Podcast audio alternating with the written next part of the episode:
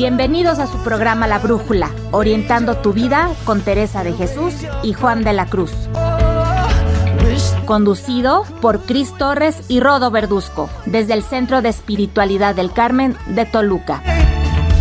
Donde no hay amor, ponga amor y sacará amor, porque el amor nos hará apresurar los pasos.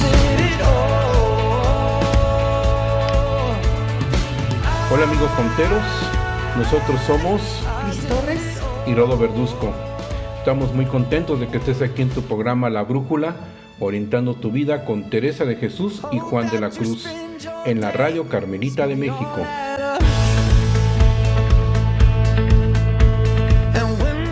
¿Cómo está Rodo? Súper contentísimo de estar aquí nuevamente, Cristi, aquí con nuestros amigos fonteros que nos siguen todos los viernes y todos los sábados, los viernes a las 7 de la noche, hora de México, y los sábados a las 11 de la mañana, repetición, también el horario de México. Pero cuéntanos, cuéntanos, ¿tú cómo estás? Pues bien contenta de que vamos a iniciar otro programa. Eh, pues bueno, ya estamos listos. El día de hoy nos toca un, un tema teresiano y bueno, espero que les, que les guste a nuestros amigos. Pero ¿qué te parece si antes de empezar les recordamos a nuestros amigos cuáles son las plataformas en las que nos pueden escuchar? Sí, claro que sí, Cristi, sobre todo para que inviten a más amigos, conocidos y familiares y sigamos creciendo en esta gran familia carmelita y bueno, de los que también escuchan la Fonte Radio y sobre todo la Brújula. Así es. Pues bueno, la primera opción que, que, que tenemos en nuestra página de internet, la cual es lafonteradio.com. También hay otra página que se llama, bueno, que es emisoras.com.mx y una vez que estén ahí dentro, buscan la Fonte Radio para que nos puedan escuchar. También pueden entrar por medio de la página de los Carmelitas Descalzos en México, en la provincia de San Alberto, y la dirección es ocd.org.mx. Por supuesto, no podemos olvidar el Facebook. Pueden entrar al Facebook de la Fonte Radio o bien al Facebook que tenemos de la Brújula Orientando tu Vida. Y para nuestros amigos del Ecuador, también pueden entrar a la página del instituto eh, la cual es institutodespiritualidad.com. Una vez que estén ahí dentro, buscan el apartado de quiénes somos y nos buscan como La Fonte Radio. Así que bueno, como ven, hay muchas opciones para, para escucharnos, no hay pretexto. Claro que sí, bueno, sería muy padre saber pues cuál de las opciones nos estás escuchando el día de hoy. Y bueno, si quieres por ahí pues mándanos un mensajito. Este, y bueno, sabes que tenemos puedes mandar el mensajito en la página de Facebook que nos dijo Cristi de la brújula orientando tu vida. Bueno, pues eh, también déjame comentarles que no se les olvide que estamos en Spotify. ¿verdad? Puedes escuchar todos los programas de, que tenemos de la brújula, de tu programa La Brújula, y nos buscas como La Fonte Radio La Brújula. Entonces, pues bueno, de alguna manera, pues también no te puedes perder, puedes volver a escuchar todos los programas inclusive pues puedes recomendarlos. Claro, claro que sí, Rodo. Pues bueno, este, enviamos muchos saludos a nuestros amigos que nos escuchan tanto en el interior de la República como desde otros países. Y pues queremos compartirles que hoy tenemos un programa interesante, como ya dije, este, un programa teresiano. No sé si nos quieras decir de qué vamos a hablar el día de hoy. Pues sí, es una serie de programas que hemos iniciado y bueno, pues, habla Teresa de Jesús sobre un tema muy padre, un tema que bueno, pues no lo describe de alguna otra de muchas maneras, pero habla sobre el tema de las tentaciones y bueno, esto lo estamos sacando de, de un libro ¿verdad? Que, que, escribió, a ver, Cristi, ¿te acuerdas qué libro es? Sí, el Manual de, de Discernimiento Teresiano de Osvaldo Escobar, Monseñor, muy conocedor y, y, este, y amante de Santa Teresa. Y bueno, él, él lo sacó, por supuesto, de los escritos de Teresa, ¿no? Sí, exactamente. En el, en el, trata, en el tratado que ella hizo sobre el cantar, de meditaciones del cantar de los cantares, de ahí sacó este tema, pero él ya lo tiene como más digerido, por eso es que estamos un poco basándonos en, en esto.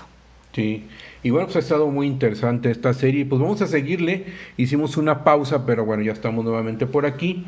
Y bien, Cristi, pues dinos cuál es el siguiente o la siguiente tentación que nos quiere hablar Teresa de Jesús. Pues sí, como ya les habíamos comentado en algún momento, ella nos habla de 22 tentaciones y pues vamos casi a la mitad. Entonces eh, voy a ir enumerándolas y, pues vamos a tratar de, explicarlas un poquito para que sean más entendibles porque a veces los títulos pueden estar un poco complicados. Eh, pero nos dice ella, será propia del mal espíritu hacernos añorar lo que no podemos alcanzar para abandonarnos en la mediocridad. Y pues esto nos sucede en la vida diaria, ¿no? Ay, cuando tengo una meta, un objetivo, pero lo veo tan inalcanzable, digo, no, mejor no, mejor me quedo aquí en mi zona de confort, me quedo tranquilito y este, y pues como que ya no lucho por seguir adelante.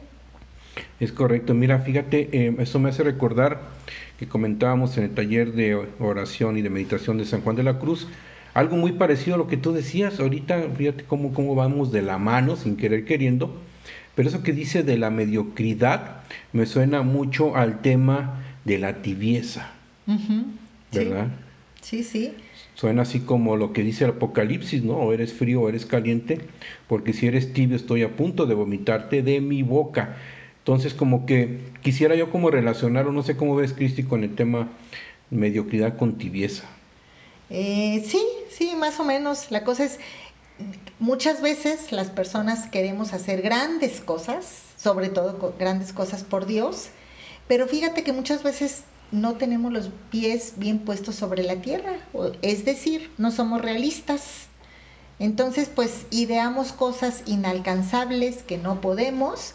Nos dice Teresa, algunas veces nos pone el demonio deseos grandes porque no echemos mano de lo que tenemos a mano para servir a nuestro Señor en cosas posibles. Es decir, ay, si puedo hacer esto, este, ay, puedo dar, eh, dar de comer a, este, a, los indigentes que están cerca de mi casa y no, no, es que yo me quiero ir a, de misiones a, Chiapas, ¿no? Que, que es algo más inalcanzable y dejo de hacer lo que tengo a la mano porque pienso que quiero hacer lo otro, pero la verdad, como no es algo realista para mí, no hago ni lo uno ni lo otro.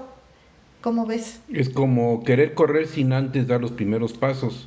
Sí, o decir, poquito, yo voy a hacer algo grande. Y entonces como no lo haces, pues te quedas eh, sin hacer nada, sale peor.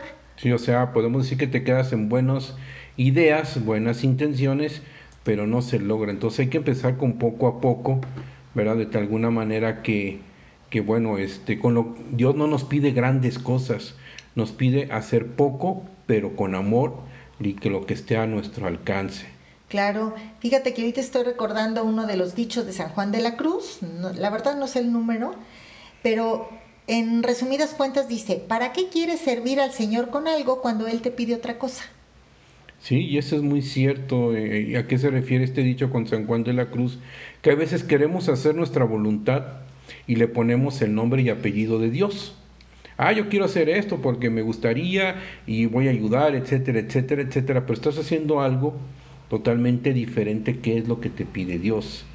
Pero eso es como, como salirte un poquito del camino y, y querer hacer otras cosas. ¿Cuántas veces nos sucede eso?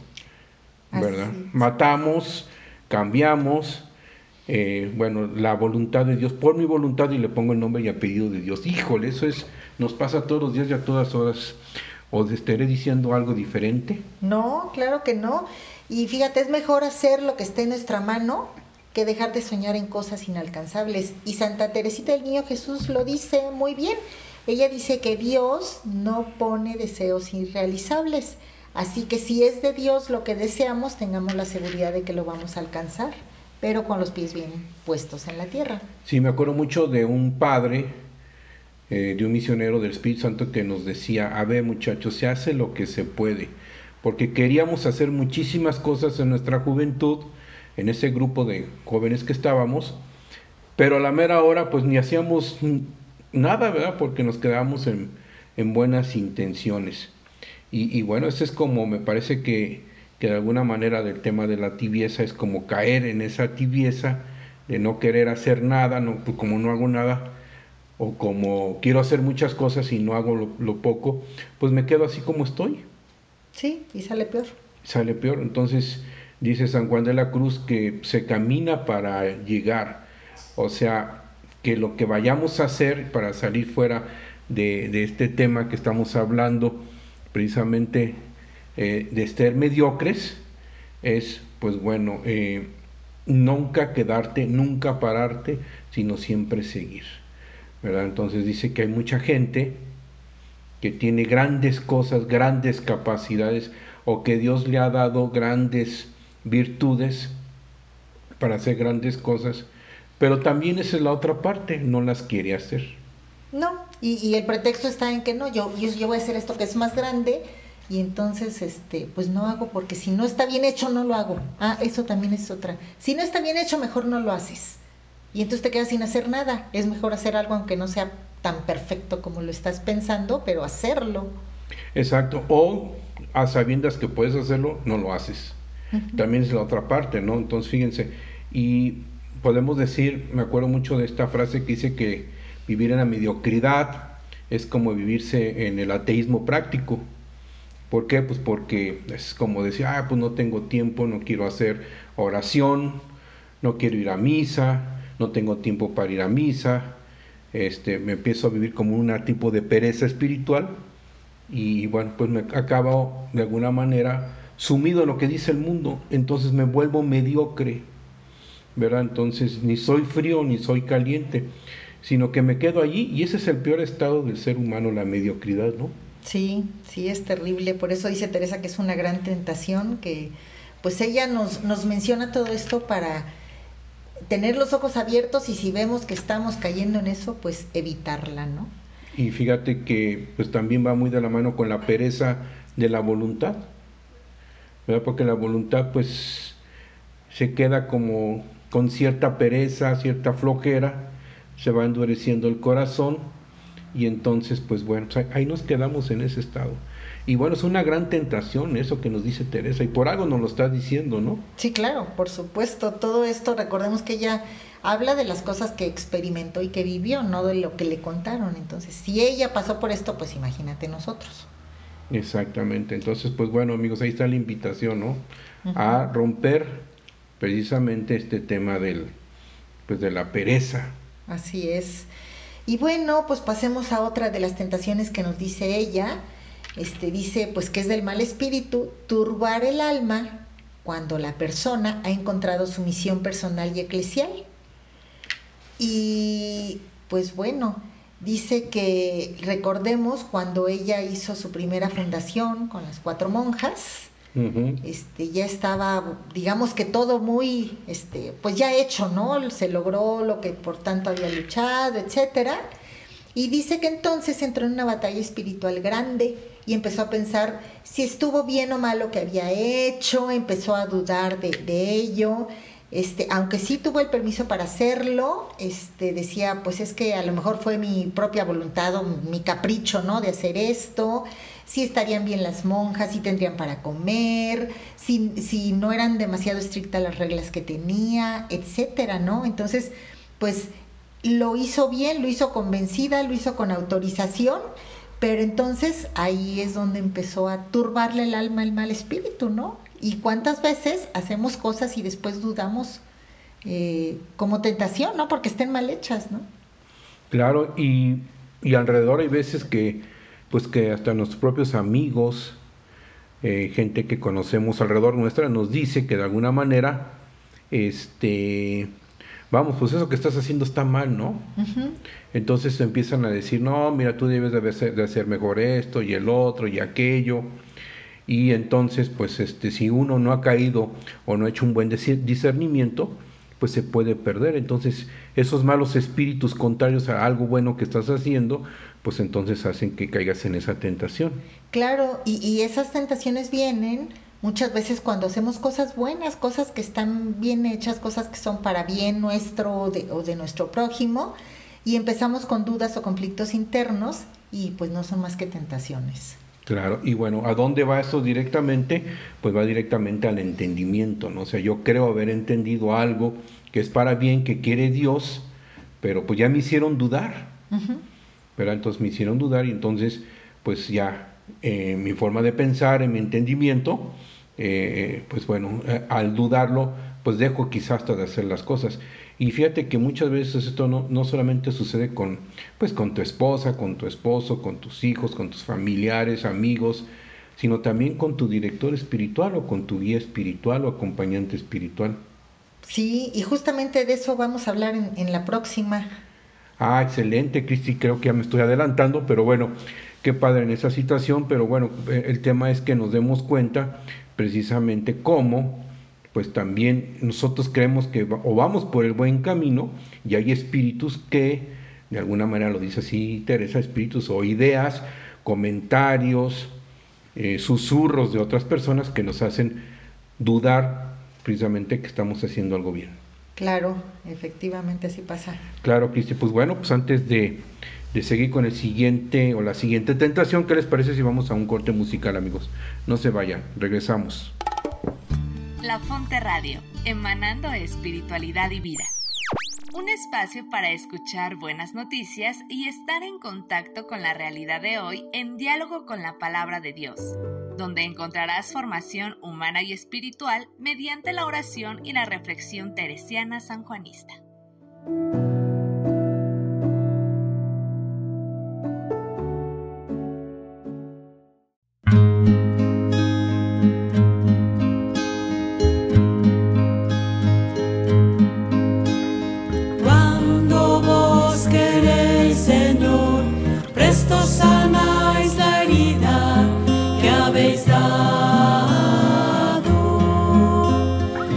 que esperar salud ni gozo en el dolor, sino el que se saca de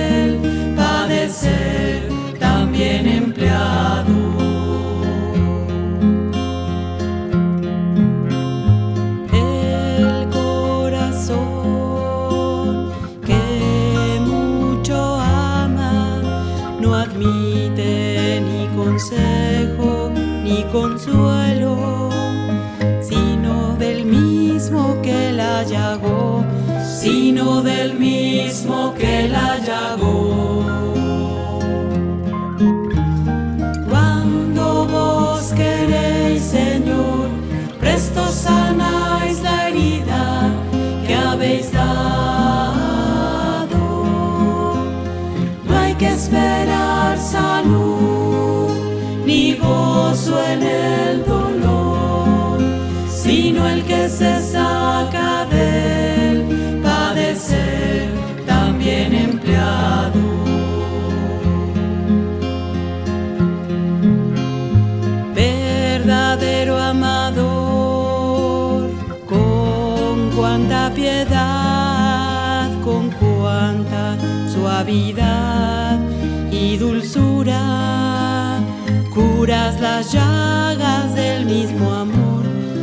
curas las llagas del mismo amor. Cuando vos queréis, Señor, presto sanáis la herida que habéis dado. No hay que esperar salud ni gozo en el dolor, sino el que se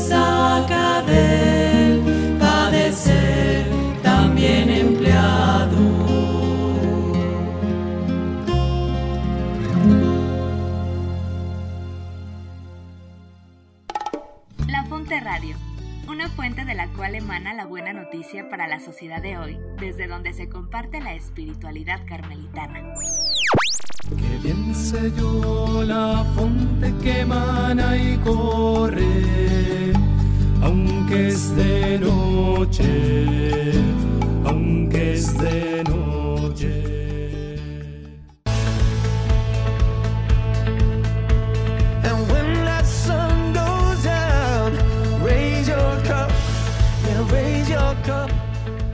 Muy bien amigos, estamos de regreso en tu programa La Brújula Orientando tu vida con Teresa de Jesús y Juan de la Cruz.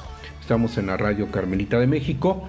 Y bien, estamos tocando un tema importante de una serie que ya llevamos varios programas. Si recuerdan, estamos hablando de las tentaciones. Y bien, pues bueno, para no quitarle tanto tiempo a Cristi, pues vamos a seguir con la siguiente tentación. Cristi, cuéntanos a ver cómo vamos. Pues bueno, nos hablabas de los confesores o de los maestros espirituales y ella dice que muchas veces el alma se turba por medio de ellos. Y bueno, ella nos habla de, la experiencia o de lo que vivía en ese momento. Por ejemplo, muchos monasterios, la mayoría tienen un sacerdote que es el confesor oficial, por decirle, por decirlo de alguna manera, y se prohíbe consultar otro. Entonces, por ejemplo, esto no sucede nada más en los monasterios carmelitas, sino en todos, este, en otras órdenes religiosas, ¿no? Teresa piensa, por ejemplo, que esto no es bueno. Tal vez ese sacerdote, aunque sea el oficial, pues no es bueno por alguna circunstancia o adecuado para hacer esa labor con todas las, este, las personas que están ahí, ¿no? O por ejemplo, como sucede, este, no sé, con los médicos, por ejemplo, yo he oído que, que no es bueno que un médico opere a un familiar, porque entran como que emociones, sentimientos, otras cosas, que pueden turbar su labor. Entonces también, por ejemplo, con los confesores o maestros espirituales, cuando hay demasiada amistad, pues no pueden hacer bien su trabajo con la persona. Y no es que no haya relación, claro que hay relación y quieren a la persona, pero a lo mejor pierden objetividad. Claro. Y fíjate que el ejemplo, podemos seguir con esta serie de ejemplos, pero el ejemplo más común es, bueno, un, un psicólogo, amigo, pues es muy amigo mío, amigo tuyo, pero no puede, ¿verdad?, este, ayudarte en consulta, porque, precisamente porque podríamos decir así que hay como conflictos de interés. Ajá. Sí, o se pierde la objetividad, ¿no? Porque hay sentimiento o hay este otro tipo de, de relación y ya no ves las cosas como pues objetivas, no encuentro otra palabra. Sí, exacto, pero fíjate, aquí nos estamos refiriendo al tema de, bueno, aquellos que son conocidos, Ajá. ¿verdad? O sea, esas almas o esas personas que de alguna manera nos van acompañando en la vida, pero son conocidos, son cercanos, podríamos decir en otra palabra. Pero bueno, ¿qué pasa, por ejemplo, cuando pues tú tienes a un confesor, a un director espiritual, un guía espiritual, un acompañante espiritual, ¿verdad? Pero pues que eso lo dice mucho San Juan de la Cruz y lo hemos dicho en algunos otros programas, que, y bueno, también lo, has comentado, Cristi, que le pasó a Teresa, de tantos confesores que tuvo, ¿verdad? Que no necesariamente, pues es- son personas idóneas para poder darle seguimiento o dar consejo a alguien que vaya en el camino espiritual. Entonces turban a la persona, regresándola muchas veces a su estado anterior. Entonces también es importante saber, bueno, pues con quién vas, quién es la persona, inclusive puede ser hasta un laico, no necesariamente tiene que ser un religioso. ¿verdad? Pero quién es el que te va acompañando y si lo que te está diciendo es para tu bien o va perturbándote, ¿verdad? Entonces, este, pues, por eso siempre hay que buscar, como decía Teresa, gente letrada, ¿no? Claro, y, y bueno, también yéndonos del otro lado, pues también no buscar a alguien que nos diga lo que queremos escuchar, Ah, claro, eso es porque buenísimo. también sucede. Sí, ya me pasó a mí. Claro, y, y, este, y a veces, ¿qué pasa con eso? Pues nosotros mismos nos engañamos. O sea, si yo estoy buscando un consejo y busco a alguien que me va a decir lo que yo quiero escuchar, pues a lo mejor es un consejo que no me va a servir. Claro, y pe- perturbar no necesariamente es ponerte en mal estado, sino que más bien es, eh, aquí yo creo que se puede referir, Teresa, a, a- a que te desvíe de tu, también de tu camino, ¿no? Sí, sí, claro. Es una Eh, tentación. Exacto. Sí, sí, simplemente que, que no te que no te lleve por donde debes ir, sino te, te desvíe, como tú dices. No te ayuda a avanzar, ¿no? Sino al contrario, te, pues, te esté guiando, pero para atrás, de reversa, ¿no? Claro, y no siempre, es bueno aclarar esto, no siempre es por mala voluntad. A veces es porque no se tiene el conocimiento, porque no hay la objetividad, por otras muchas razones, aunque uno quiere el bien de la persona. No, no quiere decir que se esté buscando su mal, o no, me, no se refiere Teresa a eso. Sí, claro, y o muchas veces el, el acompañado, ¿verdad? Este va mucho más adelante que el acompañante, entonces, este, pues no sabe qué hacer. No sabe qué hacer y entonces pues lo, lo poco que sabe hacer lo quiere regresar precisamente a esos estados anteriores y ya no lo deja seguir creciendo pero bueno es importante también saber esa, esa parte no qué guía te qué guía es el que el que tú tienes el guía que te va llevando precisamente al encuentro amoroso con Dios a descubrir a Dios en tu vida ¿no? Así es. Muy bien, pues te parece que te- les comento el que sigue. Dice, el espíritu también atiza el fogón de las culpas provocando una falsa humildad. ¿Te suena esto? Que a veces no, hago, no hacemos las cosas por humildad, pero es una falsa humildad, en realidad son otras razones, ¿no? De qué fuerte, ¿no? El espíritu del al... El mal espíritu atiza el fogón de las culpas. Ah, que atiza el fogón. Provocando una falsa humildad. O sea, como de alguna manera pues incita a la parte de la, a la, digo, a la falsa humildad. Ajá, como no siempre puede quitar la gracia de la persona, pues entonces lucha por quitar la paz. Exacto, fíjate qué importante dijiste eso, la gracia. La gracia es un don que nos da Dios a todos nosotros y nos la da de acuerdo a nuestro, bueno, a cada persona y también a nuestra capacidad de recibirla. Pero no nos la puede quitar nadie tan fácilmente. Yo la puedo dejar ahí guardada, la puedo dejar ahí eh, sin trabajar esa gracia, pero ahí está latente y vigente. ¿Verdad? Eso es importante saber. Dios te da la gracia y ahí está lista para que tú la puedas usar. Es un don sí, que nos da Dios. Claro, y a lo mejor como el de los talentos el, este, del Evangelio lo enterramos y no lo utilizamos, ¿no? La idea de esto es decepcionar a la persona de sí misma para que se frustre espiritualmente y pues esto tiene grandes peligros porque puede llevar incluso a la persona a abandonar su religión. Llevan una vida triste, desesperada, este, piensan que solo pueden lamentarse por su pecado, etcétera, ¿no? Fíjate que ella, por ejemplo, em, bueno, ella fue muy enfermiza, sabemos que fue una persona muy enfermiza, y dice que cuando se le juntaban muchos males del alma y del cuerpo, pues empezaban las dudas, la carcomían, le oprimían, y empezaba con falsas humildades, em, entraba en mucha desesperación, tenía sequedad en la oración. Inclusive dice que ella fue una de las peores tentaciones que ella tuvo. Durante poco más de un año ella abandonó la, oración justamente por falsa humildad. ¿Y qué pasaba? Pues ella iba a hacer oración y se distraía, no la hacía como pensaba que debía ser entonces como que decía, pues estoy aquí perdiendo el tiempo, mejor no hago oración y me voy a hacer otra cosa. Eso es una falsa humildad. Es mejor estar ahí, este, pues el Señor te, te va a ayudar, ¿no? Y ella dice esto, que fue su peor tentación abandonar la oración por una falsa humildad. Sí, fíjate cuántas veces nos sucede eso, ¿no? Yo prefiero hacer otra cosa que lo más importante. Y quiero poner un ejemplo más sencillo, ¿no? Por ejemplo, el tema de, híjole, pues no voy a misa, ¿verdad? No le doy el tiempo suficiente a esa relación con Dios y pues no, hoy no voy a misa porque tengo otra cosa que hacer. Y a lo mejor que quieres hacer algo que es bueno. Sí. Sí. Y bueno, entonces cambias lo mejor por lo bueno.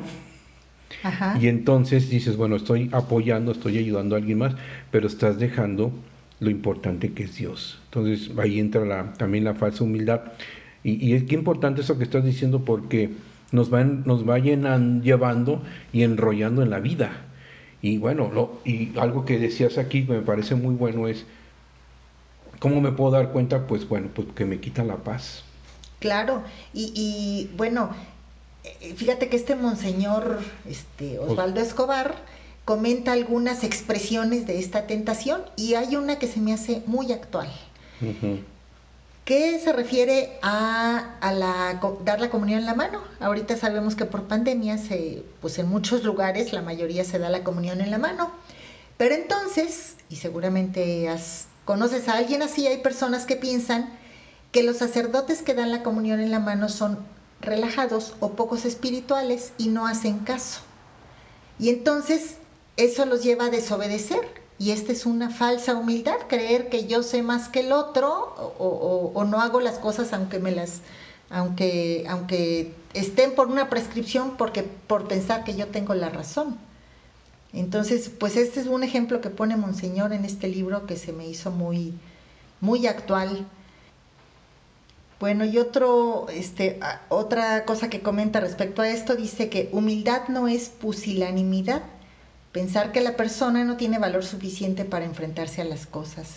Entonces, bueno, pues hay que estar como muy, muy atentos en estos, en esto, en estas tentaciones que muchas veces nos llegan pensando que, son por falsa humildad.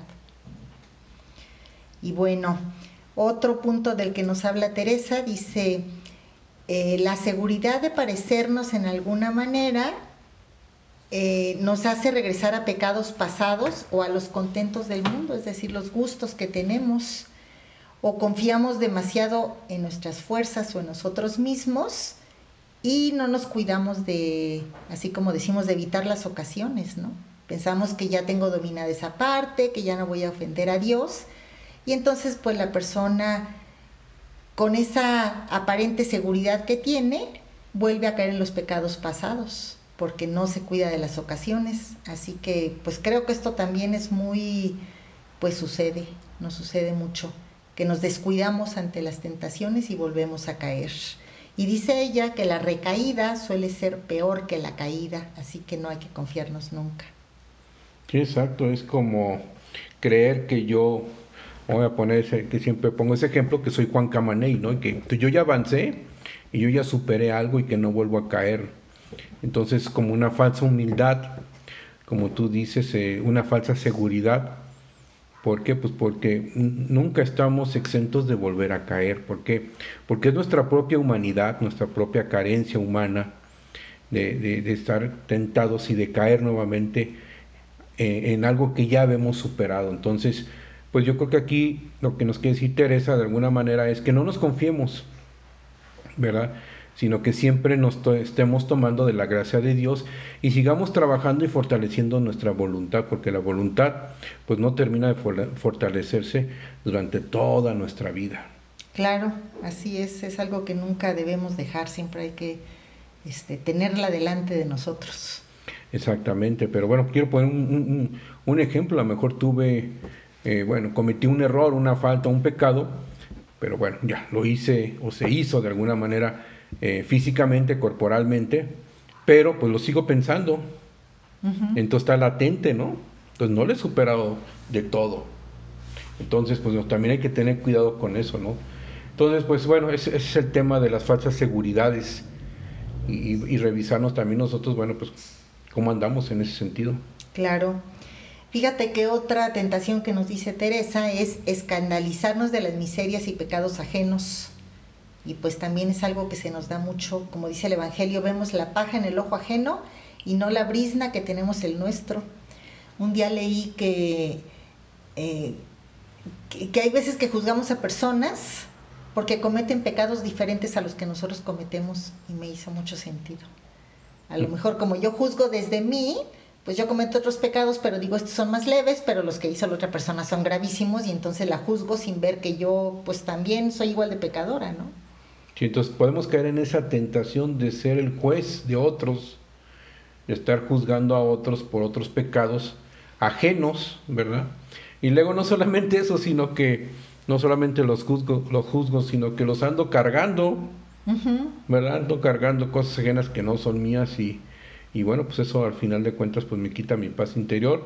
Cuando debemos nosotros de echarnos un, un clavado para ver nosotros interiormente cómo estoy, ¿no? Voy a estar viendo cómo está el otro, pues cómo estoy yo, caer en la cuenta, como dicen los santos, y, en lugar de estar juzgando al otro, estar viendo cómo yo supero mis propias debilidades y, voy caminando en este sentido, ¿no? Claro, porque fíjate, con el pretexto de perfección nos convertimos en jueces de los demás o nos justificamos con eso. Además de que nos sentimos superiores a los otros, pues obviamente aquí la humildad está muy falla y caemos en la soberbia. Y en estos casos Teresa recomienda algo muy puntual. Dice, mirar las virtudes y cosas buenas que veamos en los otros y tapar sus defectos con nuestros grandes pecados. Es decir, no centrarnos en el otro, sino centrarnos en nosotros. Dice ella, tener a todos por mejores que nosotros y que, que así de esta manera eh, con el favor de Dios comenzamos a ganar grandes cosas, ¿no? Dice ella, miremos nuestras faltas y dejemos las ajenas, que es mucho de personas tan concertadas espantarse de todo.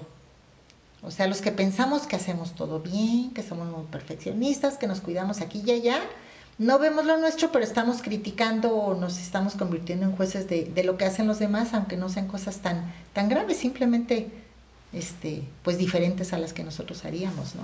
Claro, y aquí entra en juego pues lo que llamamos el famoso ego.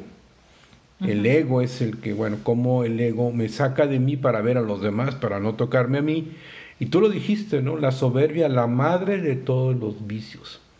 Entonces nuestro propio ego, nuestra propia soberbia, y soberbia puede ser humana y soberbia espiritual, no me hacen verme a mí mismo, sino me oculto, pero ando viendo los, los demás, ¿no? Los pecados de los demás, los temas de los demás, y no solamente los veo, sino que los juzgo, y bueno, luego los ando cargando. Qué complicado. Pues una tentación interesante, Cristi. Así es, Rodo. Pues, ¿te parece si vamos a un corte musical? Ah, claro que sí. Amigos, no se vayan, regresamos. La Fonte Radio, emanando espiritualidad y vida. Un espacio para escuchar buenas noticias y estar en contacto con la realidad de hoy en diálogo con la palabra de Dios, donde encontrarás formación humana y espiritual mediante la oración y la reflexión teresiana sanjuanista.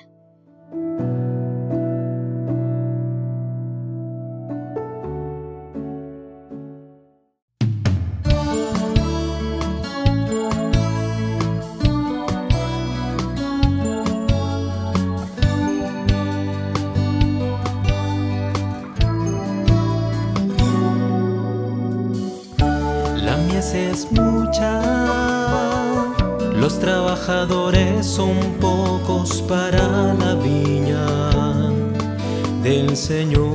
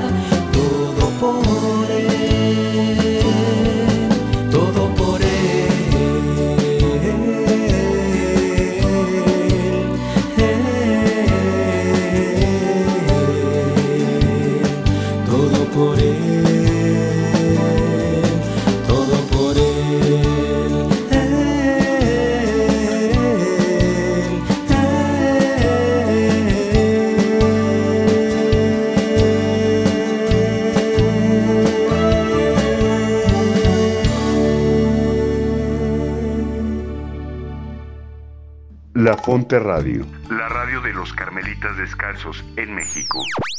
Transmitiendo desde la Ciudad de México, Durango y Saltillo. A través de www.lafonteradio.com. Aunque es de noche, aunque es de noche.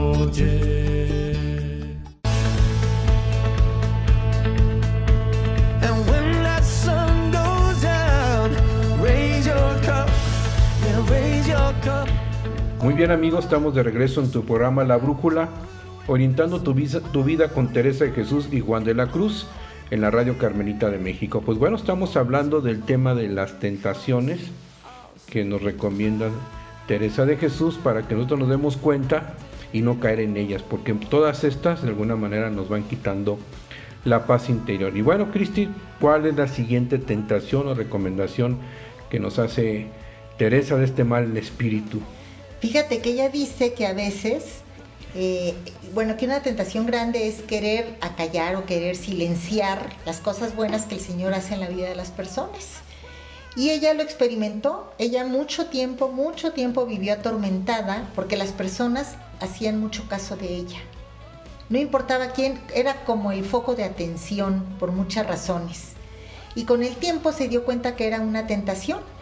Ella, bueno, sabemos que recibía muchas gracias místicas, sobrenaturales, y siempre estuvo preocupada de que la gente se diera cuenta de ello. Ella se quería esconder, quería que no la vieran por pena, incluso la habló con su confesor que se quería ir a un monasterio donde nadie la conociera porque pues le sucedían delante de la gente, ¿no? Y con el tiempo Jesús mismo le aclaró esta situación. Le preguntó primero por qué temía y le dijo que podían suceder dos cosas cuando la gente se diera cuenta que ella recibía estas gracias, ¿no? O que murmuraran de ella o que alabaran a Dios. Y entonces con ambas cosas habría ganancia, entonces le dijo que no se preocupara, le dijo que pues que sucedían algunas veces en, público, la gente se daba cuenta, pero él lo quería así, él sabía, él tenía sus objetivos, ¿no? Entonces Teresa empezó a pues a dejar de preocuparse por esta situación, porque siempre estuvo en la boca de todos. Fíjate, qué, interesante todo esto, ¿no? Porque se puede hasta malinterpretar Hoy en día perdemos esa capacidad de asombro de darnos cuenta de las bondades nuestras y las bondades de los demás que tienen los demás. Y muchas veces en lugar de pues de aprovecharnos de esas bondades, de usarlas, inclusive pues también de comunicarlas y hacerlas crecer, pues bueno, creemos que es todo lo contrario. Entonces, es como apagar la gracia que Dios le está dando a la gente, la gracia que te da a ti, que te da a mí, que le da al otro, y la queremos apagar. La queremos apagar precisamente por, por esa falsa humildad, o también la queremos apagar pues porque ya viene el tema de los vicios, ¿no? O sea, eh, viene la envidia, la lujuria, este, la soberbia, entonces pues yo cómo voy de alguna manera, ¿verdad? A pues eh, hablar sobre una bondad, sobre alguna virtud de alguien, pues porque, pues cómo va a ser, cómo va a tener una virtud mejor que yo, ¿no? O muchas veces todo lo contrario, te dicen, oye, pues tú tienes una virtud muy padre, ¿verdad? Este, y te alaban y uno no, no, no, no, no se siente bien, ¿verdad? O sea, también es la otra parte de no, no aceptar, ¿verdad? Eh, eh, que tienes esa virtud. Entonces, ni tanto que queme al santo, ni tanto que no la alumbre, dirían por ahí. Claro, y justamente Teresa dice que la humildad es andar en verdad. Reconocer algo. A veces te dicen, bueno, ya a mí me ha pasado muchas veces, no sé, ay, hoy te ves muy bien, y en lugar de decir, ay, pues sí, lo que no, es que hoy me bañé, es que hoy me peiné, o sea, pues ¿por qué no aceptas que hoy te ves bien o cualquier cumplido, ¿no? Muchas veces por creer que somos humildes, lo tapamos y, y, pues no, eso tampoco es andar en verdad, ¿no? Sí, exactamente. O como también sobre esto obra el Espíritu Santo, como por ejemplo que, pues bueno, este, eres capaz de darle un buen consejo a alguien, ¿verdad? Y uno no se la cree. Claro. ¿Verdad? Uno no se la cree y dice, no, espérame, yo no, ¿cómo, ¿cómo yo no tengo esa capacidad de que a través de mí pueda el Espíritu Santo eh, hacer grandes obras, ¿no? Así es, entonces es una gran tentación que, bueno, si nos fijamos, muchas de estas tienen que ver con la humildad y, sabemos que es una virtud por excelencia teresiana, ¿no? Exactamente. sí, tiene mucho que, que, ver. Muy bien, Cristi. Pues ¿cuál, ¿cuál sigue? ¿Cuál seguiría? Pues a ver, fíjate que la otra dice la excesiva preocupación del cuerpo y su salud. Y Teresa sabía de lo que hablaba. Ella siempre fue enfermiza y dice que llegó un momento que se determinó a no hacer caso del cuerpo y de la salud. Ella dice que el cuerpo tiene una gran falta. Mientras más le regalan, más necesidades descubre. Y fíjate, estoy recordando que una vez una amiga me dijo que alguien que se hacía una, una este, operación estética, me dijo, es que después se hace vicio. Te arreglas el ojo, pero luego la ceja y luego la boca y luego, el, o sea, arreglas una cosa y ya encuentras en los otros y, se empieza a hacer un, vicio. Y, la verdad, pues no está tan alejada de eso, ¿no? Pero Teresa, que realmente tenía, o sea, sus enfermedades eran reales, tuvo un paroxismo que estuvo tres años tullida, este, pues ella podría decir, aquí me quedo en mi camita y de aquí oro al Señor y, no haber hecho nada de lo que hizo y, y, se olvidaba de eso. Muchos años, años, dice que no había un solo día que no le doliera la cabeza. Y eso no impedía para que escribiera, para que fundara, para que anduviera de aquí para allá con mil cosas, ¿no? Fíjate, entonces esta tentación de mover al orante, que dice la persona espiritual, a la excesiva preocupación del cuerpo y su salud, pues bueno, hoy, hoy en día cae, cae como anillo al dedo, ¿no? Entonces, eh, ¿cuánto? Hoy, bueno, ahorita estamos súper bombardeados de todo el tema de cuidar el cuerpo, de verte bien, toda la parte estética, ¿no?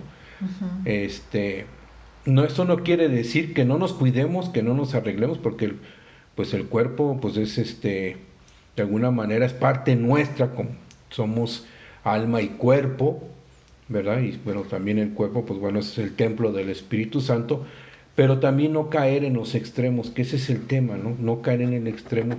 Y sí, pues ¿cuánto tiempo le dedicas tú realmente para tener un cuerpo sano en una cuestión física sana, que no vayas a caer en una actitud, por ejemplo, de sedentarismo, de enfermedad, pero otros que pues, te pasas de, de, de, sobrecuidar el cuerpo, ¿no? Entonces, ahora hay tantas cremas y cosas que ahora hasta los hombres se ponen, ¿verdad? Usan y se me hace que de alguna manera hasta excesiva que no, no es necesario porque pues bueno, Dios nos conoce perfectamente y no nos necesitamos, eh, bueno, de, cosas exageradas corporales.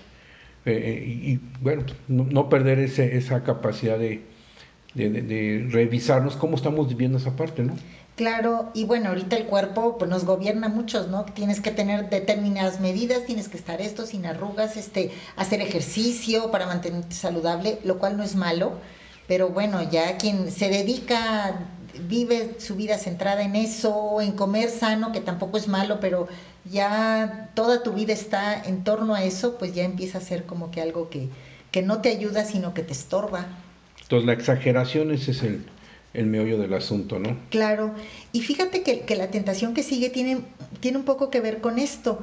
Dice ella que, que el mal espíritu atormentará a las personas con terribles dolores físicos y espirituales y bueno, respecto a los físicos, ella, ella eh, bueno, siempre pensó que, que, la extraña enfermedad que le pasó fue por algún espíritu maligno. Yo no sé si, si haya sido o no. Pero dice que cuando tenía dolores muy fuertes, que los tenía excesivamente fuertes, le pedía al Señor paciencia y le ofrecía sus sufrimientos. Y ahorita eh, pues ¿quién quiere tener dolores? Tienes, te empieza a doler la cabeza apenas como que está en un inicio y ya fuiste y te tomaste tres pastillas para que no te doliera porque no eres capaz de soportar ese dolor, ¿no? Y bueno, dolor de cabeza por decir cualquier otra cosa, pero nos empastillamos o vamos y hacemos mil cosas o los doctores y eso porque no queremos tener el sufrimiento, ¿no? Y dice ella que cuando esto se trataba de dolores no físicos sino espirituales, fíjate que ella usaba mucho el agua bendita o la cruz de Jesús, y para ella el agua bendita no era un sacramental supersticioso, o sea, no hecho el agua bendita y se curan las cosas. Ella entendía muy bien que detrás de la acción de este sacramental está la acción de Jesús. Es decir, no la utilizaba por el hecho de, que el agua fuera mágica o milagrosa, sino porque pues era un símbolo de que Jesús, que este, le estaba pidiendo que actuara Jesús en ese momento. Sí, efectivamente, fíjate, eso que acabas de decir, pues me recuerda como, pues este, pues en alguna ocasión un fraile eh, nos comentaba, un fraile que no era carmelita, precisamente cómo este sacramental del agua bendita lo utilizaba Teresa de Jesús mucho precisamente para, para este tema ¿no? de, que estamos revisando y, bueno, del tema de los dolores físicos y espirituales, ¿no?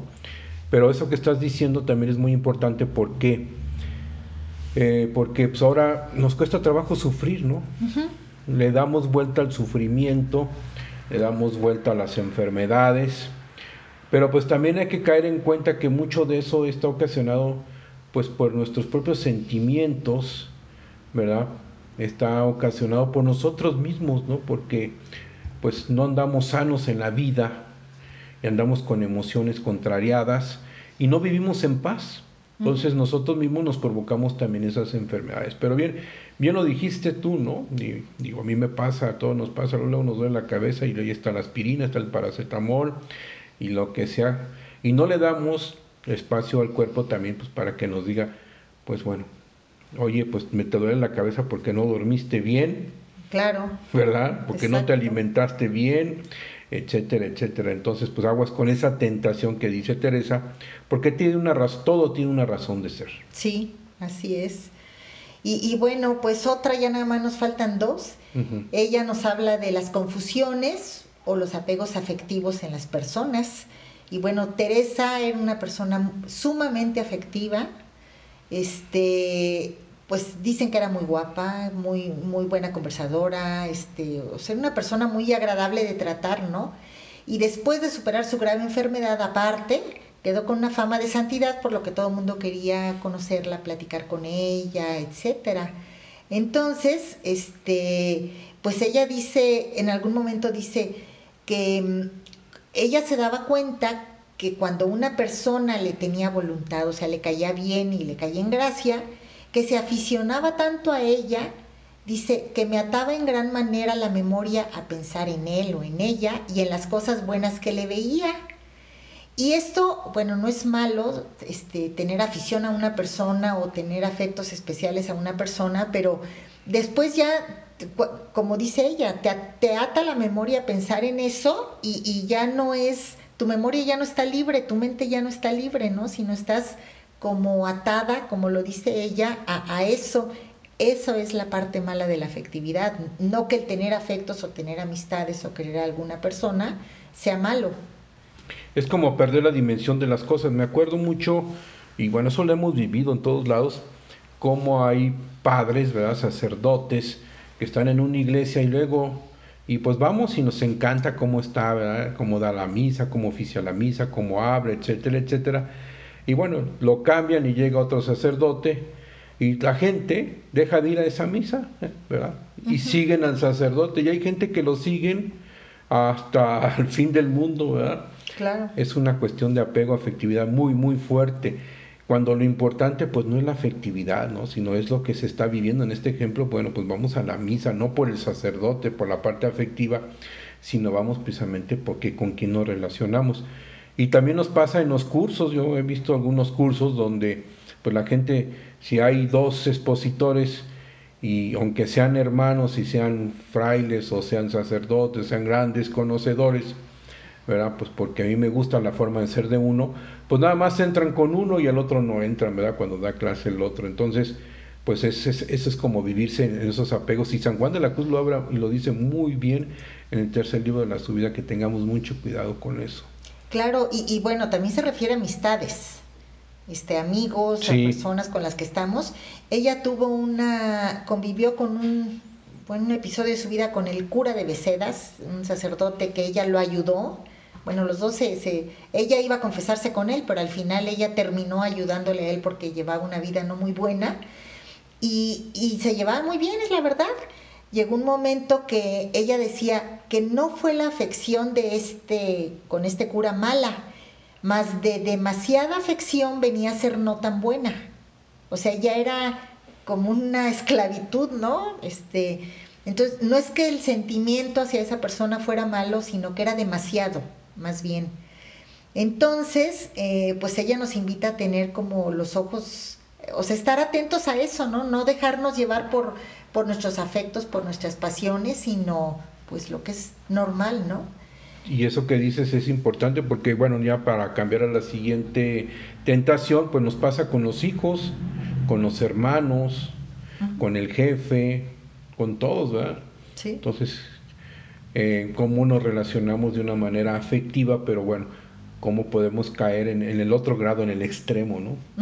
Sí, que, que, las intenciones sean buenas, pero que sean demasiadas, y eso es lo malo, ¿no? Exacto, ni tanto que queme al santo, ni tanto que no lo alumbre. Claro, y bueno, pues ya llegamos al último, y nos dice ella que el mal espíritu puede mover a terceros para que juzguen a los que van, ven que van en camino de oración y les condenen. En pocas palabras, que critiques a alguien porque va, pues lo ves que va bien. Claro. Y a lo mejor en el fondo es envidia, ¿no? Ay, porque él sí y yo no, entonces, pues en el fondo sin saberlo lo estoy criticando, pues por eso, ¿no? Porque él sí puede, yo no puedo, o yo por más que estoy haciendo la lucha, este, pues no se me da, ¿no? Teresa en este sentido recomienda ver con, ver con ojos de misericordia a quienes van más adelantados en la vida espiritual. Y fíjate, dice ella, que por perfecta que tengan el alma, viven sujetos a sus miserias, aún no tienen vencidas sus pasiones. Claro, fíjate qué importante es eso, ¿no? O sea, y eso sucede en todos lados, en el trabajo, pero vamos, voy a querer poner el ejemplo en la parte de la vida religiosa, en los apostolados, cómo alguien va sobresaliendo o va, va de alguna manera pues adelante o queremos que va adelante nosotros y lo primero que hacemos es hablar mal, ponerle el pie, ¿verdad? Juzgar. Y, y, bueno, pues ¿por qué? Pues porque esa tentación de ese vicio del egoísmo, ¿verdad? No, nos pega durísimo y lo dice aquí muy bien Teresa, que tengamos cuidado. Y aquí pone la medicina, tú lo dijiste, que la medicina es pues tenerle misericordia, ¿no? Claro, y bueno, puede ser que seamos los que nos critican. Pero también seguramente muchas veces nosotros hemos criticado a alguien, ¿no? Ahora sí que quien esté libre de pecado que tiene la primera piedra es algo como muy de nuestra condición de humanos que se nos da, ¿para qué, para qué nos hacemos, no?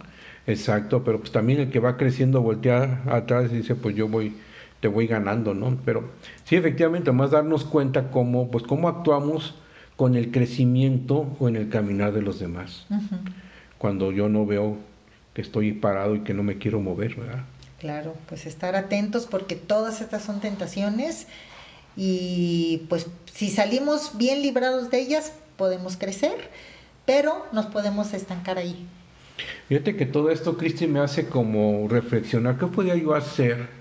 con todo esto que nos has hablado de estas tentaciones, pues podríamos hacer como un examen de conciencia de todas estas que nos has comentado. Bueno, cómo ando en todo esto de mis tentaciones, ¿no? Uh -huh. Buen punto. ¿Verdad? Porque eso, pues bueno, es como ando en el amor al prójimo. Sí, porque en la lista de, digamos, los mandamientos no están estas que dijimos ahorita. Y entonces pensar que si caigo en una de estas, ah, es que no, no estoy robando, no estoy matando, pues estoy llevando bien mi vida. Y no, la verdad es que no estoy avanzando, como que esto no está, son cosas que no pensamos eh, comúnmente. Sí, que es que van pues englobadas en, en el amor al prójimo. Uh -huh.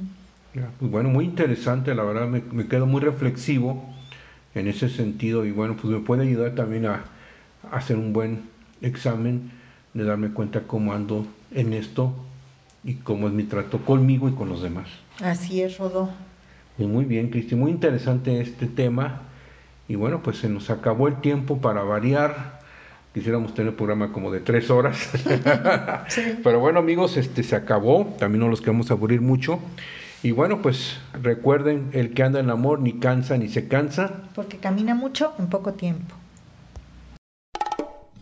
La Fonte Radio, emanando espiritualidad y vida un espacio para escuchar buenas noticias y estar en contacto con la realidad de hoy en diálogo con la palabra de Dios, donde encontrarás formación humana y espiritual mediante la oración y la reflexión teresiana sanjuanista.